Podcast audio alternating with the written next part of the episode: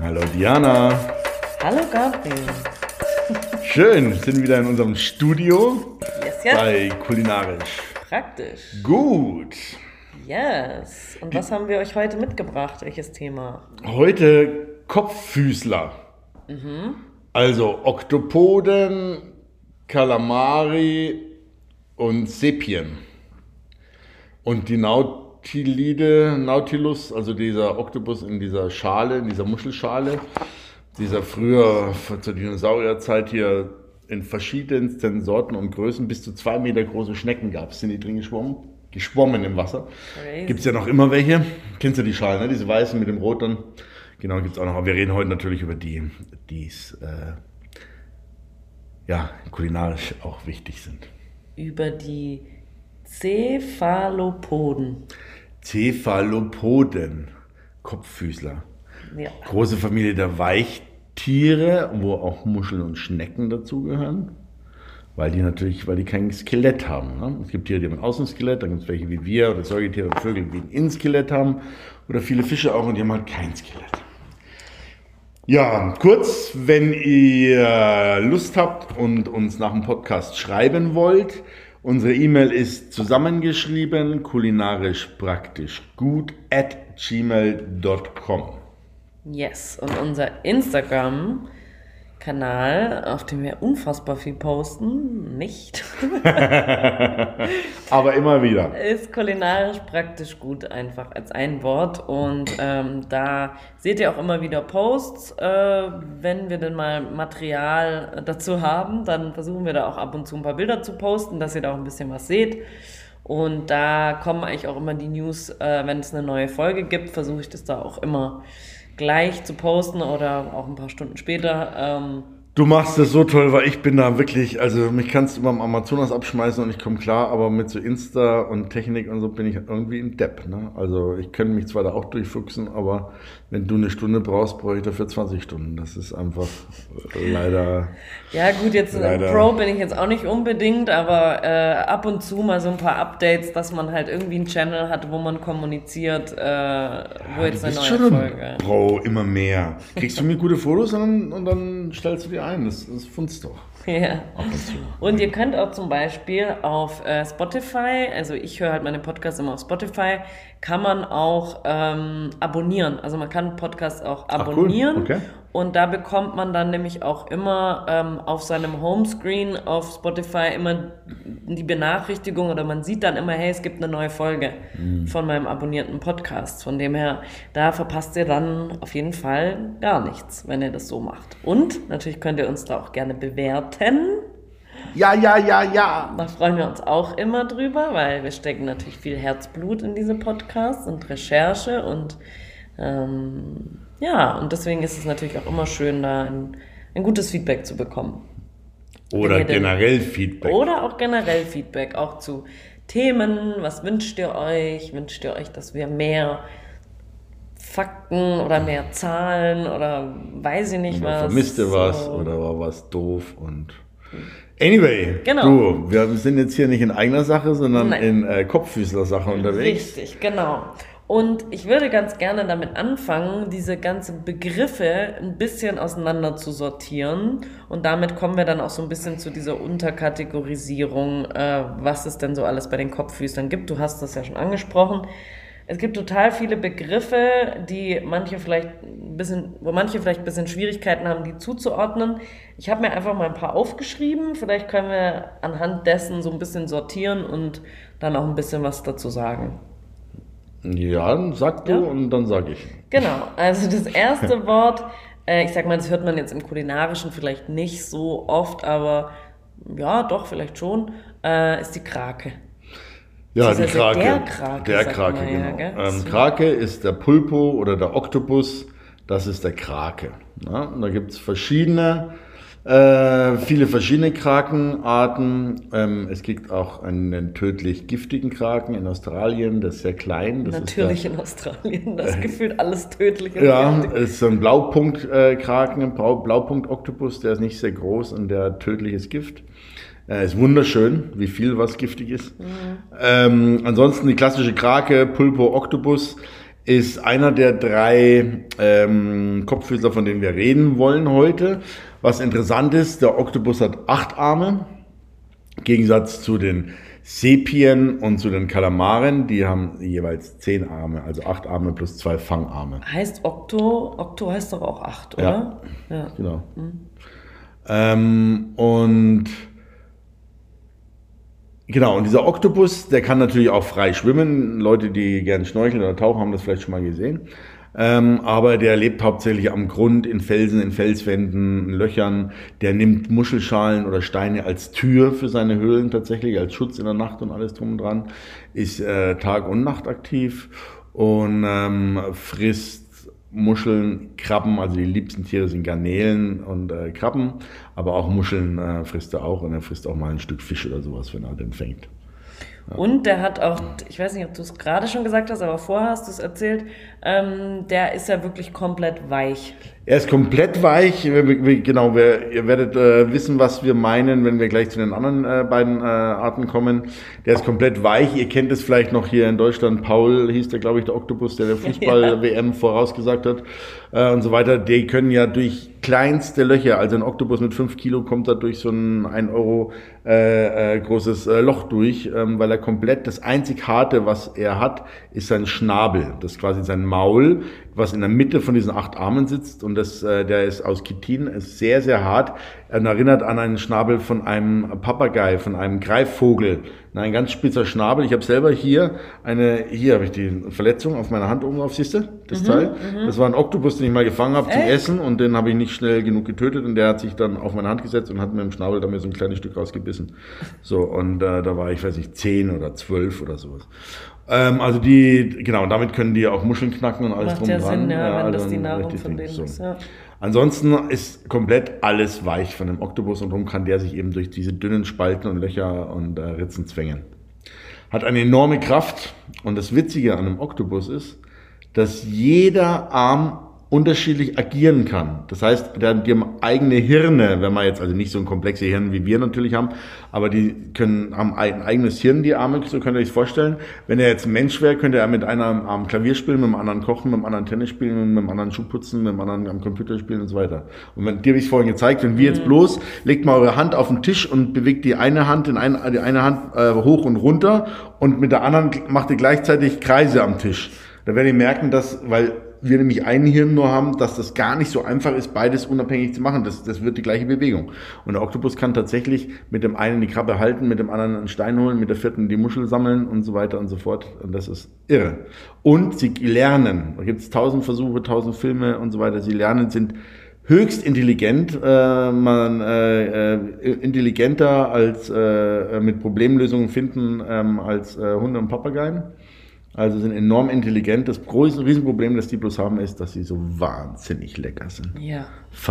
Verdammte Axt. Das ist wirklich, oh ähm, ja. Und ich habe viel getaucht und viel geschnorchelt und habe etliche gefangen, nur eine nicht und das war Benjamin. Und Benjamin war ungefähr 10 Zentimeter im Durchmesser von seinem Arm, große Mini-Oktopus und er hatte ein ganz kleines Loch im Sand neben den Felsen, neben dem ich immer getaucht bin und hatte eine Muschelschale als Türe, das war vielleicht so zwei Cent Stück groß, äh, zwei Euro Stück groß und diesen Benjamin, den habe ich immer eine Garnele oder eine Krabbe äh, gefangen und habe sie ihm dann hin. Und nach zwei Wochen den nicht fangen, ist der auf meine Hand und hat die Krabbe aus der Hand genommen. Echt? Zum Füttern. Bin ich zweimal am Tag bin ich da hin und versucht, hat, du ja, tust ihm nichts. Ja, das war also also da hatte ich richtig fast Pipi in den Augen, als ich wegfahren musste. Und ich weiß nicht, ob der noch lebt, aber da, wie gesagt, das ist auch schon 30 Jahre her. Also. Dann wahrscheinlich eher nicht. Oh, der Bo, der Benjamin, nee, so alt werden die ja gar nicht. Yeah. Aber das war cool. Ansonsten mussten leider alle in den Topf. Was gibt es denn bei Oktopussen äh, für Größen und Gewichte? Was, was kann man dann da so grob sagen? Ja, also es gibt der größte ist tatsächlich der Riesen- oder Giant Octopus. Ähm, die Gewichte gehen weit über die 10 Kilo. Weit, weit, weit über die 10 Kilo bei den Oktopussen. Die Arme werden dann arm wie, äh, so dick wie meine Arme hier, meine Unterarme, und die sind ordentlich dick. Ähm, und die ganzen Saugnöpfe, also weiß nicht, was du, was du für Gewichte. Ich habe mir nur beim Tintenfisch was aufgeschrieben. Also Tintenfisch sind alle. Ist ja alles, aber ja, eher beim ähm, beim äh, ach nee, ich glaube, das war so nee, ich hatte mir für ähm, Kalamar. Ich okay. habe Tintenfisch geschrieben, aber ich habe Kalamar. Mm, Da steht ja auch zehn Arme. Ja. Und ähm, genau, also äh, weit über 10 Kilo die großen. Die klassischen, äh, man kennt die, ähm, sind dann ein, ein bis drei Kilo. Das ist so die, die Küchengröße, sage ich mal, die klassischen, die man so kriegt. Äh, und dann gibt's natürlich die Pulpetti, Pulpo, Pulpetti, italienisch kleine, das sind diese ganz kleinen, dann als Salat eingelegt. Und wie heißen die, ähm, wenn die frisch sind? Moscardino. Moscardino. Moscardino oder Moscardina. Moscardini, genau, das sind die rohen, frischen, äh, mini kleinen Oktopoden. Ja. Octopusse, genau, Pulpus, also das ist dann halt italienisch. Das ist verwirrend eigentlich nicht, weil es eine andere Sprache einfach ist. Äh, genau, also die gibt's in allen Größen. Ähm, sterben nach der Fortpflanzung. Nach der Paarung werden maximal drei bis vier Jahre alt und ähm, wachsen extrem schnell deswegen und äh, sterben wie alle Kopffüßler. Oder alle weiß ich gar nicht, alle Arten, aber die meisten nach der, nach der, nach der Fortpflanzung. Ja. Da haben wir vorher schon gewitzelt. Ja, stell dir mal vor, wir würden sterben nach dem Poppen. einmal. Nach allem einmal nach Poppen. einmal. Was für ein Horrorleben Ja. das. Stellt euch das mal vor, dann müsst, ihr dürft euch einmal, dürft ihr das machen, ein einziges Mal. Und dann würdet ihr sterben. Wann, wie, also, nee, ich glaube, ich würde nicht warten, dass ich das ganze Leben gelebt habe und dann, stell mal vor, dann bist du so alt und dann funktioniert alles nicht mehr. Dann hast du verschissen, dann hast du nie gepoppt in deinem Leben. Gott, das wird ein Albtraum. Wir müssen weiterreden. Wir müssen Okay. weiter kulinarisch. Ja, Lass uns ist- weiterreden, ja, ja. ja, ja. Okay, ähm, dann der nächste Begriff, den ich mir aufgeschrieben habe, ist der Kalamar. Der Kalamar. Mhm. Ja. Was hast du denn da alles so? Erzähl doch mal. Wie schwer wird der? Wie groß ist der? Was ist das? Ja, beim Kalamar habe ich mir aufgeschrieben, dass der ein bis, also habe ich so gelesen, ein bis zehn Kilo so circa. Also er kann bis zehn Kilo schwer sein. Aha, ich, ich höre dir einfach mal zu. Okay. Du guckst mich schon wieder so an, als ob ich dumm wäre.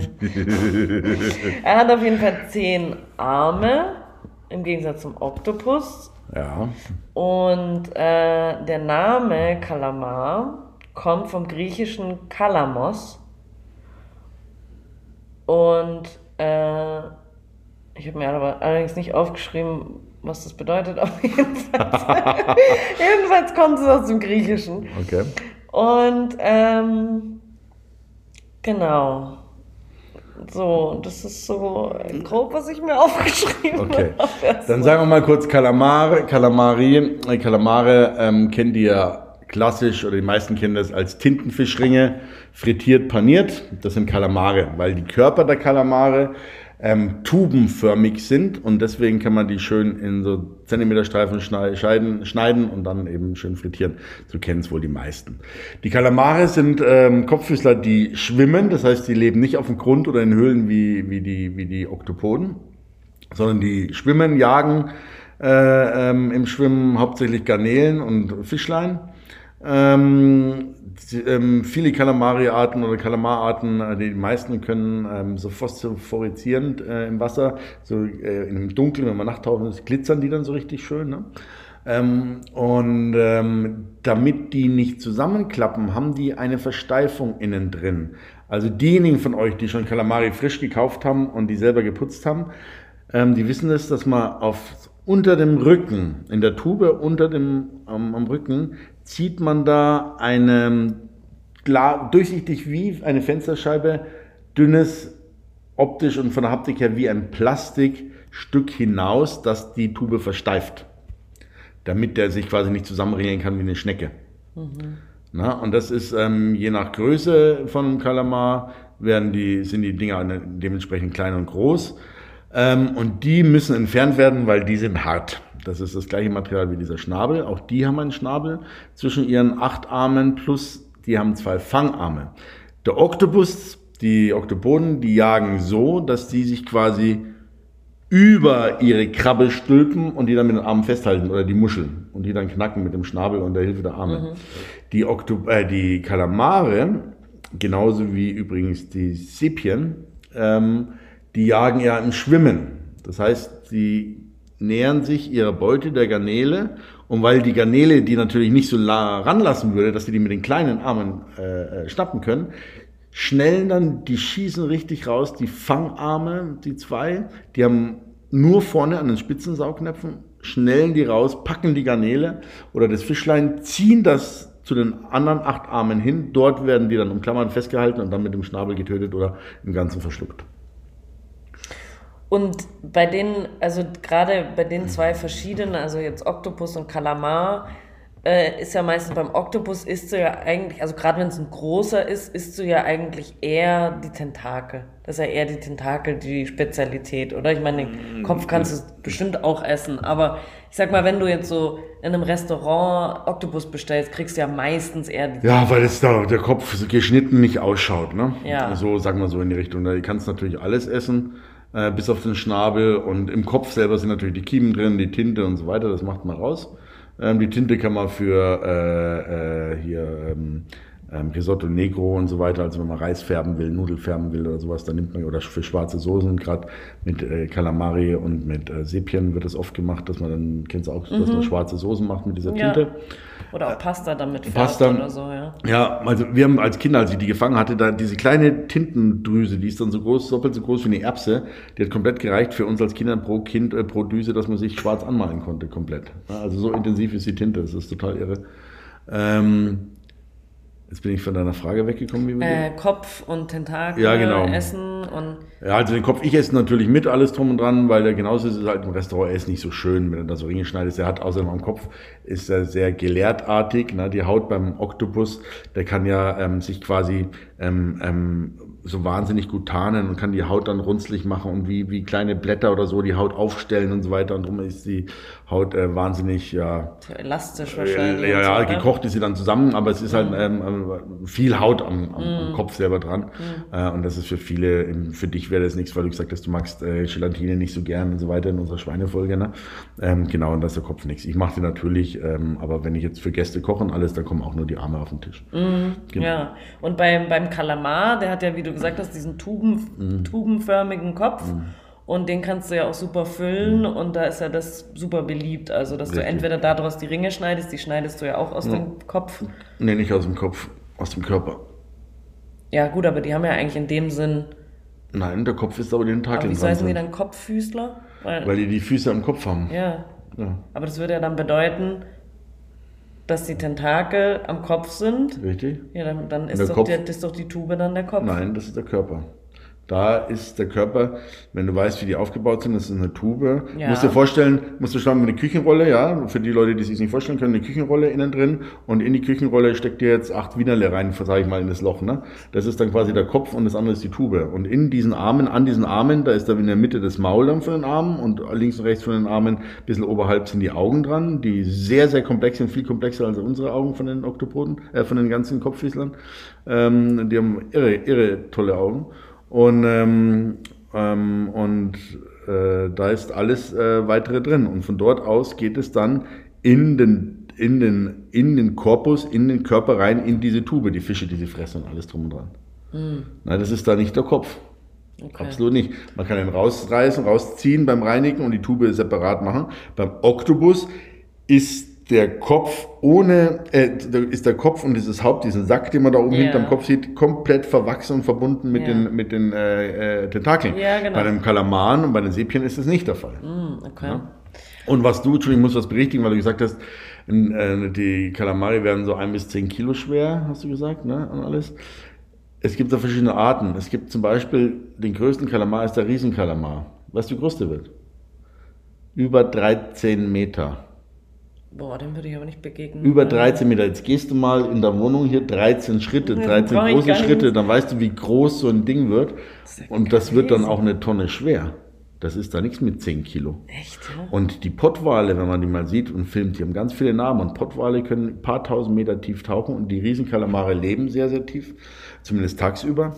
Äh, nachts kommen die dann hoch zum Fressen äh, und die Pottwale tauchen runter. Gerade die Bullen, die alten Bullen, mit ihren ähm, Sonar äh, finden sie dann diese Riesenkalamare und man hat in veränderten Pottwalen oder früher gejagten Pottwalen in den Mägen ähm, Essteller große Saugnäpfe gefunden oder auch die Narben an ihren an Körpern von den Kämpfen mit diesen Riesenkalamaren äh, Saugnapf, große Essteller, große Saugnäpfe von diesen Riesenkalamaren. Ne?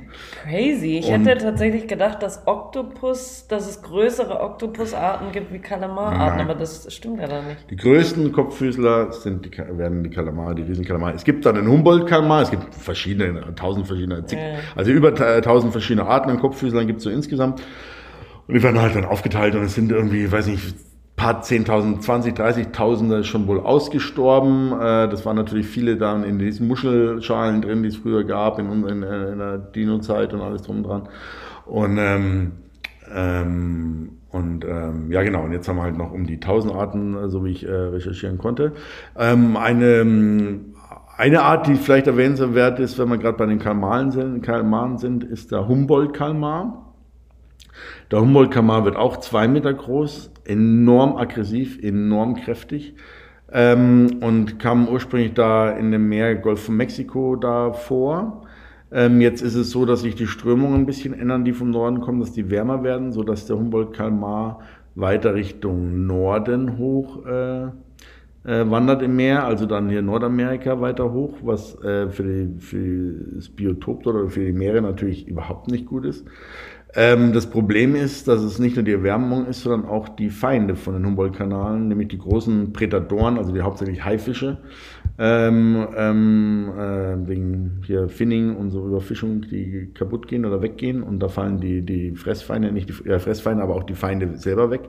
Das heißt, sie vermehren sich fast unkontrolliert und werden immer mehr, immer mehr, immer mehr und wandern und fressen sich auch gegenseitig, haben auch schon Taucher angegriffen, Taucher getötet und so weiter und so fort. Wenn gefilmt wird, gibt es tolle Filme auch, ich glaube bei Netflix oder YouTube oder sowas, da gehen die mit Kettenhemden, wirklich wie früher in den Ritterrüstungen, gehen die mit Kettenhemden runter zum Tauchen mit diesen Humboldt-Kamalen. Ja, um sich zu schützen. Es ist total Wie irre. kommen sie dann wieder nach oben? Ja, Ziehen die aus oder was und lassen die da unten liegen? Wie kommst du mit so einem Kettenhemd wieder nach naja, du hast ja ein Jacket, du hast da, gehst du tauchen, bist du mal tauchen? Nein, niemals. Nein, niemals. Ja, ich bin Tauchlehrer. Das ist geil. Du hast ein Jacket und da kannst du Luft reinblasen und damit tarierst du dich unter Wasser. Oh. Ja, und dann gibt's natürlich Taucher, die ganzen, die ganzen äh, hier, äh, oder nicht alle, aber oder es kommt dann natürlich an, was du unter Wasser tauchen willst, ob du jetzt da arbeiten musst oder Fracks tauchst oder sowas. Oder wenn du so frei tauchst, kannst du auch einfach mit einer Sicherungsleine vom Boot her tauchen. Da bist du an einer Schnur, ne? dann ziehst du dann mal Signale, bist mit der Maske oft dann über Funk verbunden, dass du erzählen kannst, was passiert und so weiter und so fort. Da gibt's dann verschiedene Methoden und alles. Und ähm, genau, und diese Humboldt-Kalmare, die ähm, sind ganz bekannt mittlerweile auch hier bei uns in Deutschland, in Europa, auch zum Essen. Und zwar heißen die Kalamar-Steaks. Und zwar sind es die, die Tuben, ihr könnt euch vorstellen, in der Größe von zwei Meter kannst du die nicht einfach in die Fischabteilung reinlegen, sondern das sind dann einfach weiße, also ihr müsst euch vorstellen, so, ein- so eine Kalamari, wie ihr kennt, ähm, so eine Tube, aber einfach ein Quadrat rausgeschnitten. Und die sind dann ungefähr 20, 25 Zentimeter lang, 10 Zentimeter breit und dann zwei bis dreieinhalb, vier Zentimeter dick. Ja klar, Total irre. Die rote. Haut weg und alles drum und dran. Schön sauber. Man muss trotzdem noch eine Haut dann abziehen. Ähm, und die kann man von beiden Seiten ein bisschen schön äh, Rauten reinschneiden und dann schön ähm, mit Knoblauch, Olivenöl einreiben, dann schön auf dem Grill.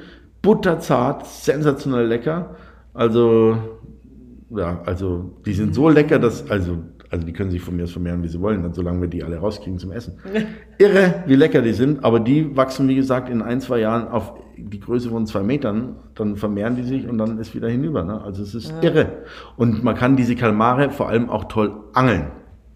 Oktopusse eher in, man, man fängt die tatsächlich mit, indem man äh, Körbe oder künstliche Höhlen ähm, oder Tongefäße ins Meer reingibt, mit Schnüren dran.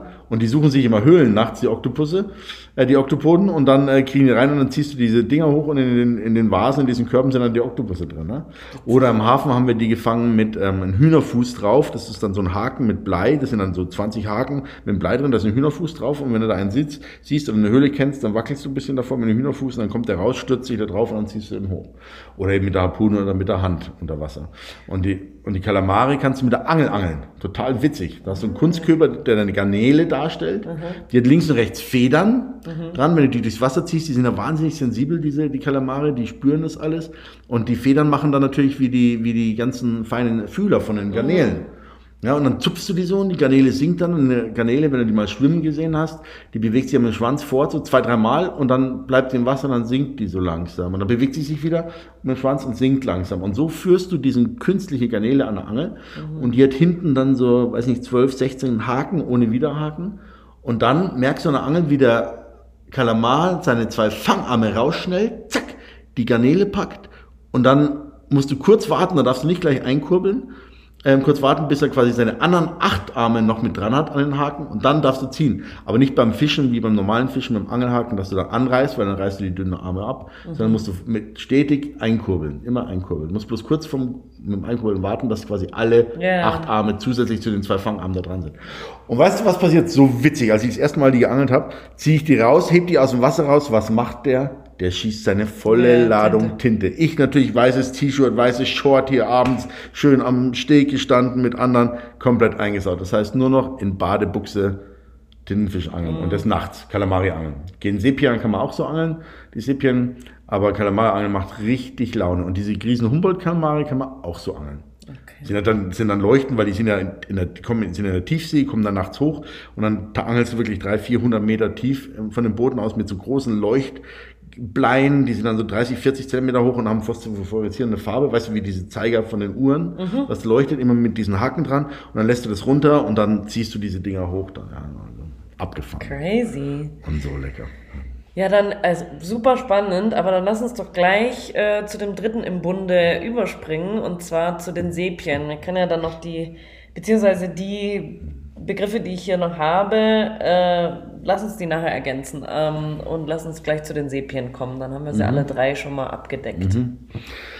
Ja, die Sepien, quasi die dritten im Bunde, die für die Kulinarik wichtig sind. Die Sepien haben auch ein, ähm, haben auch ein, also äh, sagen wir mal so, der Oktopus, haben wir gesagt, leben am Boden, in Felsen, an Felswänden, in Steinen und so weiter und so fort. Die Kalamare sind im Freiwasser schwebend und die ähm, Sepien sind auch im Freiwasser beziehungsweise Grundnähe, Pflanzennähe, Algennähe ähm, und so weiter und so fort, düsen aber nicht in Felsenhöhlen wie die Oktopoden. So nur grob gesagt.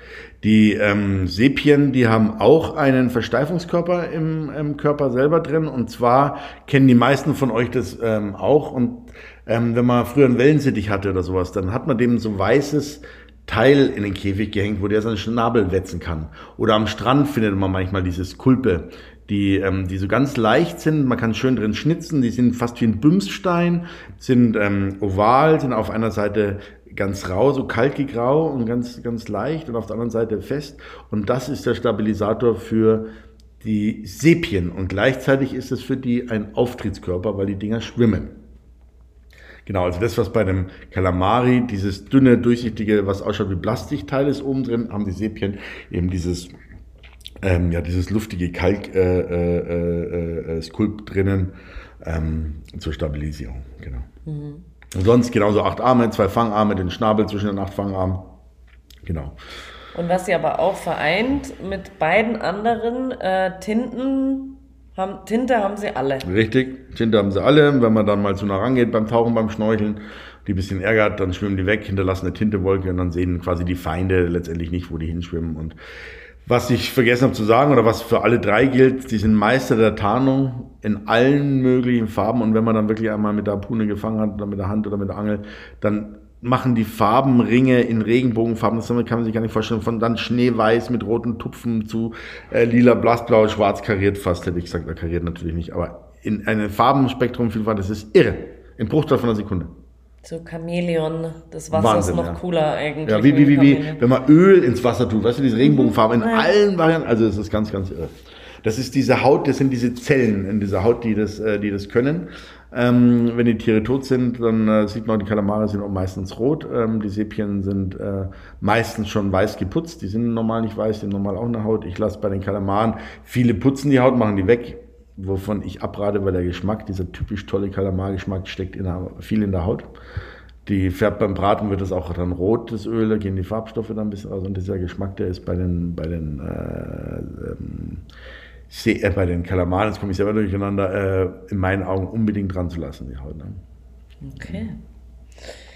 Ähm, Entschuldigung, und vom Fressen her die Sepien genau das gleiche wie die Kalamare. Mhm. Also eigentlich fressen mehr oder weniger alle das gleiche, bis auf das, dass der Oktopus auch, auch wirklich Muscheln knackt und so weiter und so fort. Äh, ansonsten Garnelen und Fische, äh, Krabben, ähm, so Sachen oder eben auch die Humboldt-Kammer und andere, dass sie äh, auch, ähm, wenn zu wenig Fressen da ist, hier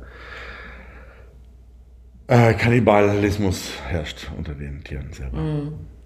Und von den Vor vom Vorkommen her sind die ja, also alle drei, ja ziemlich weit verbreitet. Generell, was die Kopffüßler anbetrifft, sind, da sind die Japaner die absoluten Könige oder beziehungsweise äh, die konsumieren Kopffüßler ähm, besonders gerne. Und äh, aber finden tut man sie, tut man sie überall auf der Welt. Also es gibt ja jetzt nicht irgendwie nur im Pazifik, nur im Atlantik. Nö, wir machen in der Nordsee und so weiter. Ähm, die Sache ist die, dass ähm, tatsächlich die Kopffüßler, von denen wir sprechen, die es nur in Meeren gibt. Im Gegensatz zum Beispiel Garnelen oder bestimmte Rochenarten gibt es auch im Süßwasser. Mhm. Na, so. Ist ja ganz interessant. Aber eben die äh, Oktopoden, Tintenfische und, äh, äh und Kalamari gibt es nur im, in den Meeren. Mhm. Ich überlege gerade, weil ich meinte, dass es kleine Süßwasser-Aquarien, Oktopusse, sowas, dass ich sowas gesehen habe, aber das waren Quallen. Quallen weiß ich, dass es im Süßwasser auch gibt. Ähm, aber ich glaube, da täusche ich mich. Ich, ich bin mir ziemlich sicher, dass es die nur in den Meeren gibt, ja.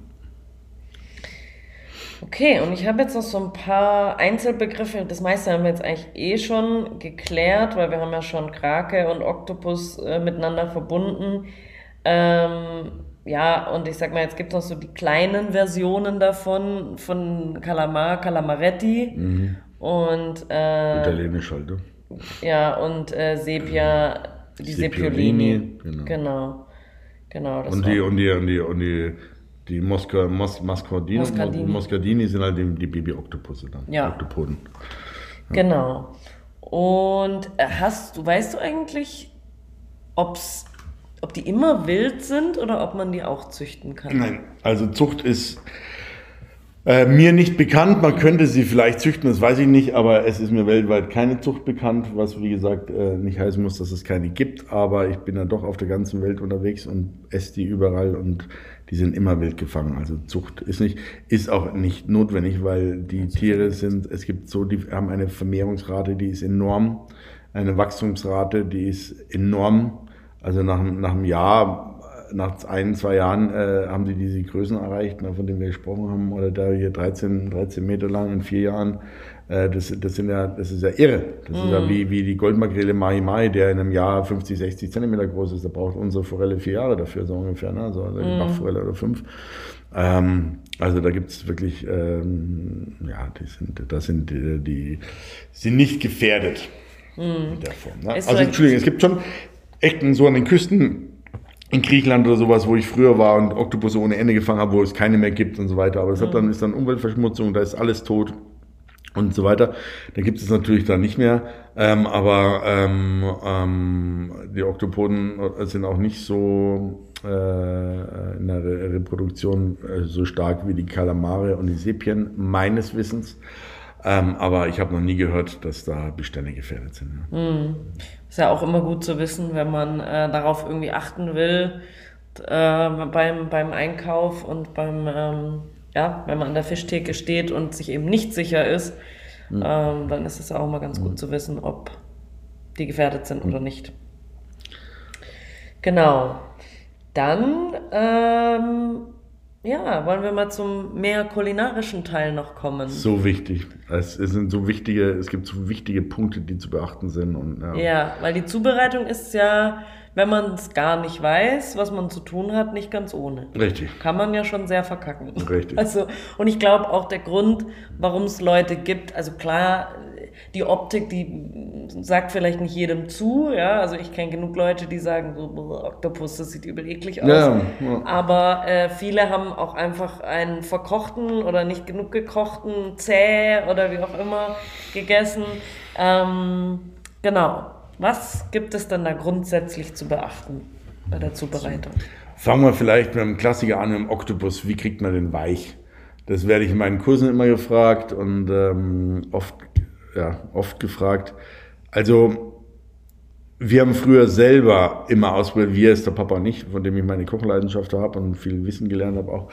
Ähm, alles hat man gehört. Man muss Weinkorken mitkochen. Ja, man muss die Suppe nach rechts rumdrehen und nach links rum und den Topf umkippen und weiß der Geil was. Es hat alles nichts gebracht. Alles nichts, alles nichts. Dann kann man Fleischmürben machen. Gibt's ja so, so äh, äh, von der Papaya, so Enzyme, mhm, die man Fleisch, mhm. das mit reinmachen, die ganzen Blödsinn und so weiter. Also, es gibt so zwei, zwei Fakten. Die eine ist, Oktopoden und nur die Oktopoden, die müssen nach dem Fang geschlagen werden. Mhm. Sieht also, man ja auch immer wieder so. Genau, ja. geklopft. Ich habe da in Griechenland, da habe ich die ersten Jahre von einem alten Griechen, da habe ich mir gedacht, warum haut er diese Dinger da noch auf die Felsen kaputt, bis die schäumen und reibt die und alles. Und dann hat er mir das erklärt, wie auch immer wir uns damals verständigt haben. Ähm, und zwar, ich weiß die Zahlen nicht mehr genau, aber den Oktopus 100 Mal auf den Felsen hauen und dann nochmal irgendwie fünf Minuten reiben. Also wirklich mit Druck auf über die Felsen reiben, alle Arme, so wie so eine Wäsche auf einem mhm. Wäschebrett. So, und dann äh, wird er weich beim Kochen. Wenn man das nicht macht, dann äh, werden die einfach zäh, die Dinger. Und die kann man so weit lang kochen. Irgendwann lösen die sich dann auf und dann mm. die in die Fasern und so weiter, dann sind sie nicht mehr lecker und dann sind sie trotzdem nicht weich, sondern faserig.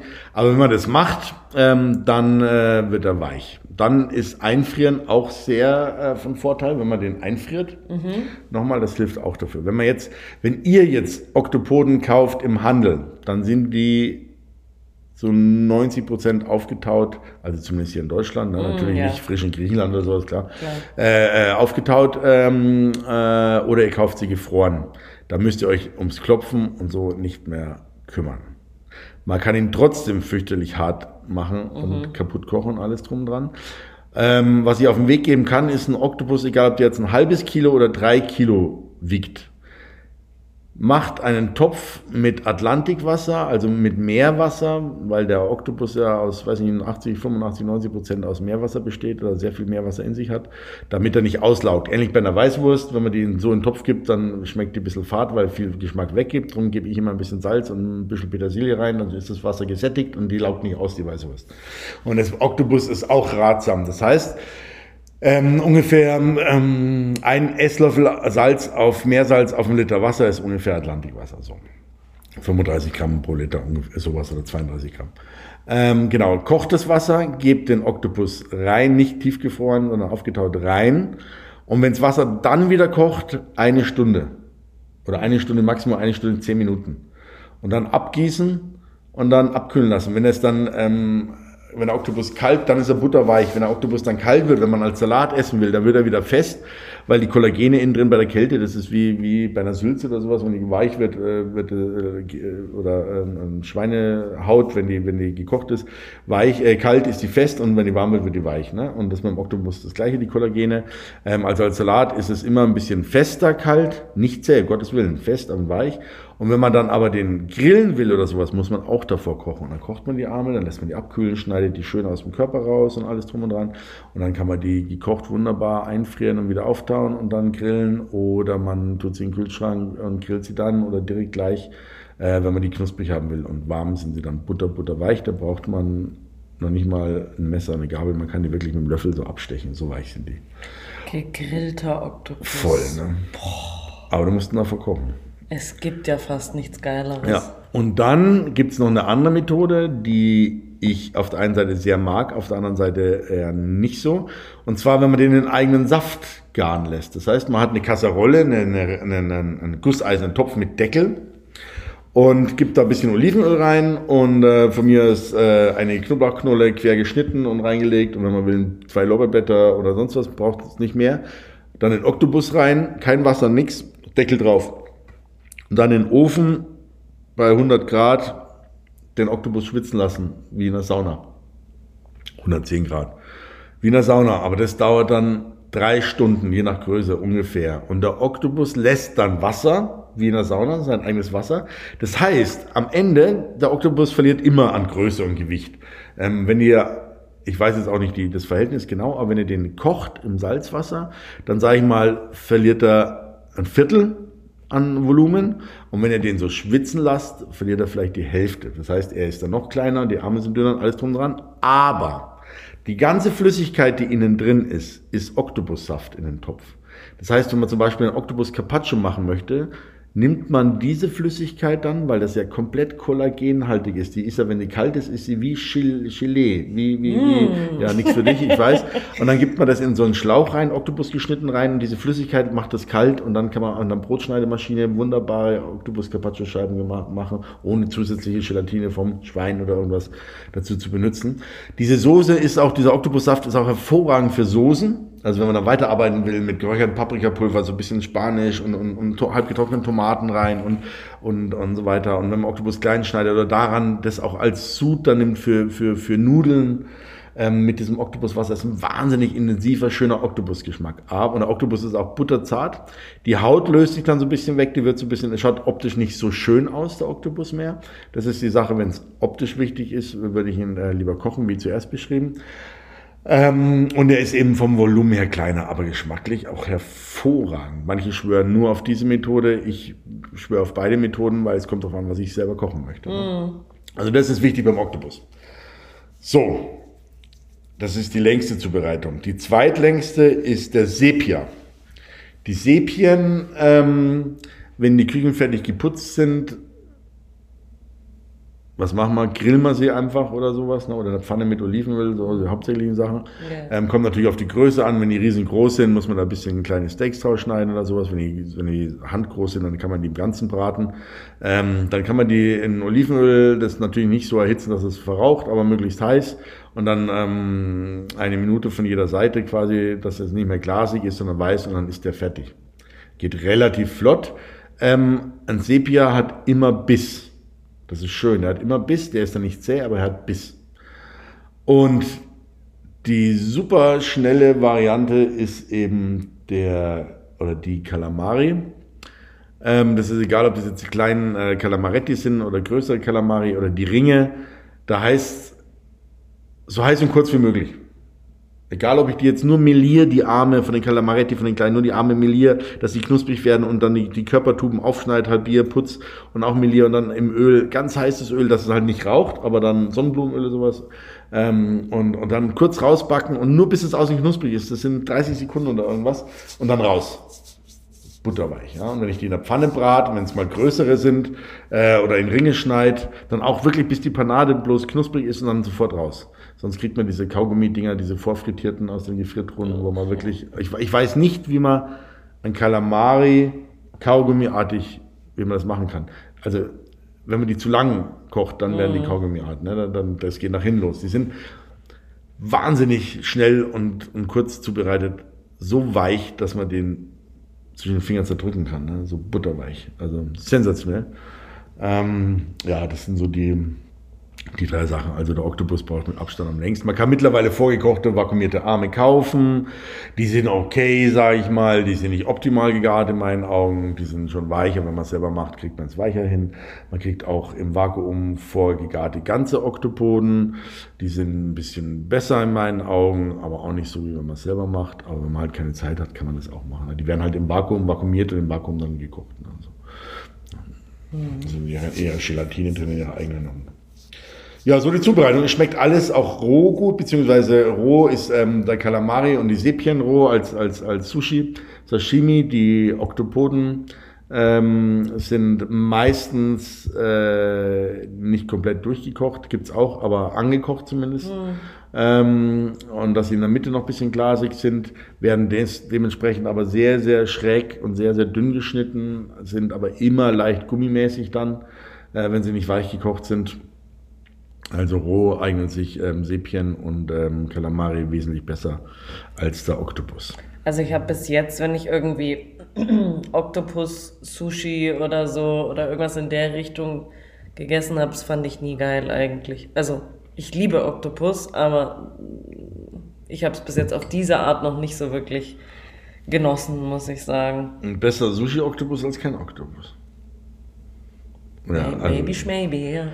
Ja, also ich hab, bin schon, also ist ja eh alles gerade so fürchterlich teuer geworden und so weiter, aber wenn ich am Meer bin und selber die fange und alles, ich bin ja da, also sobald ich da irgendwie ein Kalamari oder ein Sepia oder ein Oktopus sehe, wenn er nicht ganz klein ist und ich wieder Kumpel werde mit dem Benjamin 2 finde oder so, Aber sonst äh, freue ich mich da schon sehr und bereite die in allen möglichen zu, äh, Sachen zu. Und ich mag die genauso gern kalt an Salaten drin, Mm, wie ja. auch gegrillt oder knusprig frittiert und Ach, es ist toll. Oder die Tuben gefüllt, die kann man ja mal mit, weiß ich, mit, mit, mit Garnelen, äh, Garnelenfarce machen oder sowas und damit füllen oder mal mit, mit Fisch äh, füllen und da kann man ganz, ganz tolle Sachen machen und die, die mit dem, mit dem, die Arme, die quasi dann putzen auch den Kopf und alles und dann die Arme wieder mit dem restlichen Kopf äh, in die, am Ende der Tube reinfädeln, weißt du, ein Zahnstocher, dann schaut das aus quasi wie ein ganzer Kalamari, aber ist sauber und die Tube ist gefüllt und dann auf dem Grill drauf und Ach, da kannst du tolle Sachen machen. Das ist Mm. ganz, ganz köstlich. Und auch eben mit der Tinte. Die kriegt ihr in jedem äh, besser sortierten Fischgeschäft oder jeder besser sortierten Fischtheke kriegt ihr auch Calamari-Tinte oder Sepien-Tinte. Du hast gesagt, Nudeln einfärben. Ihr kennt die schwarzen Spaghettis, die sind damit eingefärbt, aber auch selber für schwarzes Risotto oder das, wir wollten heute eigentlich Abendessen. Ich habe gesagt, ich habe da heute leider keine Zeit, dass man das sowas kocht, aber das wollte ich eigentlich machen. Dann hier passend zu dem Thema so ein äh, Sepien-Risotto mit dieser Tinte, ne? Aber das holen wir nach. Ein ganz, ganz köstliches Rezept. Ganz, ganz gut. Ja. Was auch echt crazy ist, in, äh, in Japan oder generell in Asien wird der Oktopus auch ganz gerne mal noch eigentlich lebend konsumiert. Also gibt's tatsächlich. Ja, gibt's so. Also eigentlich klassisch ist der eigentlich nicht mehr leben, sondern der Kopf ist abgeschnitten und die Tentakel zucken halt noch. Zucken halt noch, ja. So, ne? Aber er ist ganz sind halt frisch, roh, ganz frisch ganz so, aber die ja. machen das auch mit lebendigen Glasaalen und hat er vorhin ein bisschen erzählt, oder die lebendigen Fische, die am lebendigen Leib da frittiert werden und so und dann noch weiter atmen, äh, weil der Kopf aus der Fritteuse ausgehalten wird, also ziemlich unschön. Der Oktopus ist wenigstens quasi klinisch getötet, aber die, die Arme sind dann, das ist wie eine, wie eine Eidechsenschwanz, ne? der, Ja, ja. der zuckt halt noch weiter rum Ja. ja, ist halt dort ein Zeichen für Frische, ob man es braucht oder nicht. Ich habe selber das auch schon, äh, also nicht äh, lebendig äh, gegessen, aber auch so, so frisch, dass er gezuckt hat und dann mal roh. Ja, ist halt zäh, ob man es braucht. Ich brauche es nicht. Es gibt in meinen Augen da bessere Zubereitungsmethoden. Ja. Also was ich bei äh, den ganzen Kopffüßern auch cool finde, ist, dass die äh, sich auch ganz gut kombinieren lassen mit allem Möglichen eigentlich. Also ich finde zum Beispiel auch, was ich schon in, in Spanien öfter mal gegessen habe, war mit äh, gerade mit Chorizo oder oder generell mit Schweinefleisch. Meistens habe ich es mit Schweinefleisch irgendwie äh, in Verbindung mit anderem Fleisch habe ich es jetzt noch nicht so gesehen, aber ähm, ja, passt super gut zusammen irgendwie die Geschmäcker, so dieses Fett vom, vom, Fle äh, vom Schwein. Wir hatten ja vorher die Schweinfolge. Ähm, genau, also ich finde, Das ist super. Das, ja, Chorizo und dann in so einer rauchigen Tomatensoße Ja. mit Sherry noch abgelöscht und dann Oktopus und dann äh, zusammen ist, ist, ist der Kracher. Ja. Mache ich auch bei meinen Tapas-Veranstaltungen, ist das eine von den Tapas, ist dieses Chorizo in dieser rauchigen Tomatensoße mit Oktopus und Sherry und dann frischen Lorbeerblättern, ganz wichtig, nicht getrockneten. Es ist sensationell.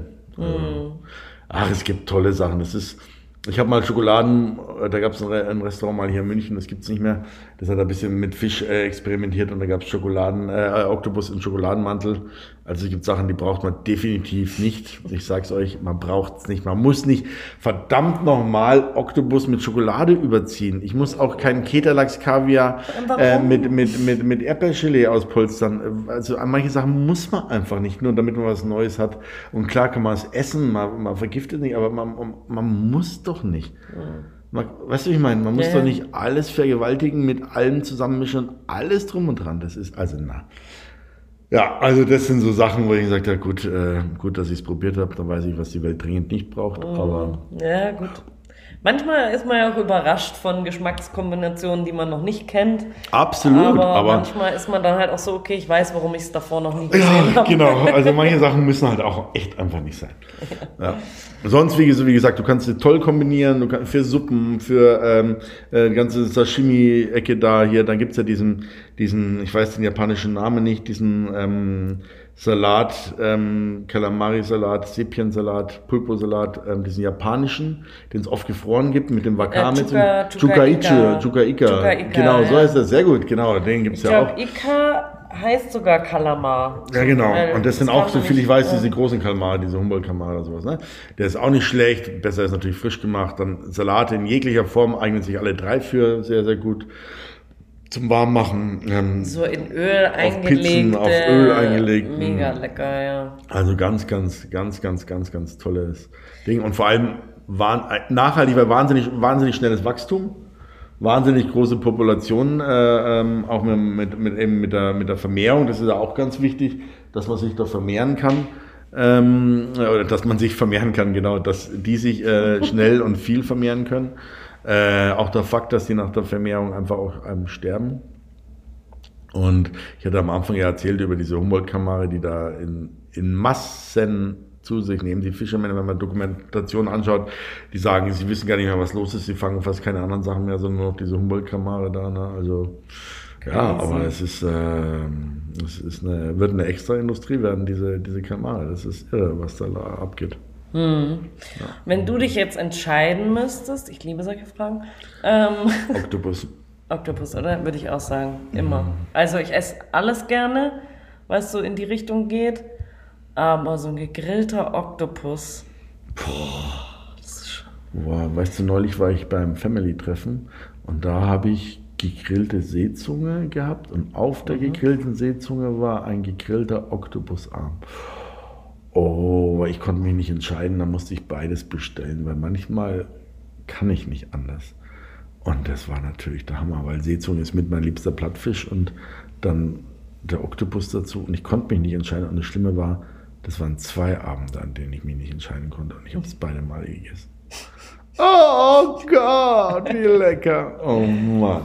Ja, das Naja. ist schon was sehr Feines. Also Ja. ich habe, glaube ich, meinen besten Oktopus, den ich je gegessen habe, aber generell so, ja, ich würde jetzt nicht sagen das beste Essen, aber sehr, sehr gutes Essen und inklusive dem guten Oktopus äh, in San Sebastian in, in äh, Spanien Ja. gegessen, ja. Das war wirklich auch, auch gegrillt auf so einem, was war denn das nochmal? Ich glaube, das war irgendwie so ein Süßkartoffelpüree oder irgendwie sowas und ach, keine Ahnung. Aber es war auf jeden Fall mega lecker. Oder auch in Portugal mal ähm, waren wir auch in so einem ganz kleinen Dorf irgendwie in der Nähe von Lissabon, weil Lissabon war uns zu teuer, wir hatten kein Geld und dann sind wir halt in irgendein so ein Dorf in der Nähe davon und sind dann halt immer reingefahren nach Lissabon. Und da sind wir dann auch angekommen und haben dann äh, einfach einen, ähm, einen Oktopussalat bestellt, weil wir irgendwie die Karte halt nicht verstanden haben und einfach, okay, Oktopus hört Mhm. sich gut an.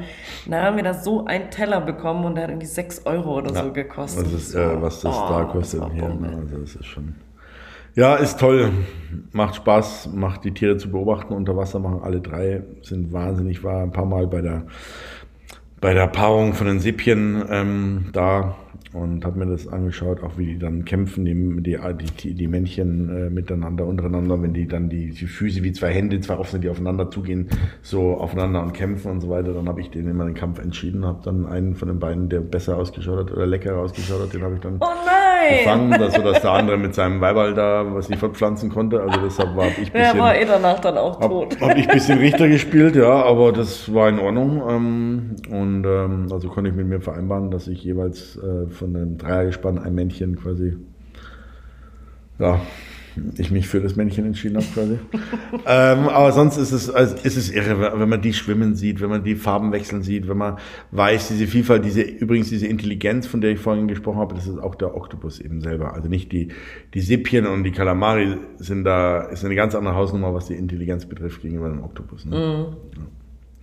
Ja, Wahnsinnsthema, Wahnsinnsgeschöpfe. Ähm, wie gesagt, den Nautilus gibt's auch noch den, in, den, in diesen Muscheln. Ähm, immer seltener, aber gibt's noch. Ähm, und der ist aber kulinarisch nicht wertvoll. Und wie gesagt, es gibt auch giftige, hat man ja am Anfang auch schon diesen Blaupunktkraken zum Beispiel. Aber die große Masse kann man äh, verzehren und ähm, es gibt viele Oktopusarten, viele Sippchen und Kalamari-Arten und ja, hoffen, dass die noch lange uns erhalten bleiben, aber zumindest bei den Kalamaren schaut das Ganze aus. Ja, also geht mal zu eurem Fischhändler und äh, kauft euch einen Kalamar. Oder ein Oktopus.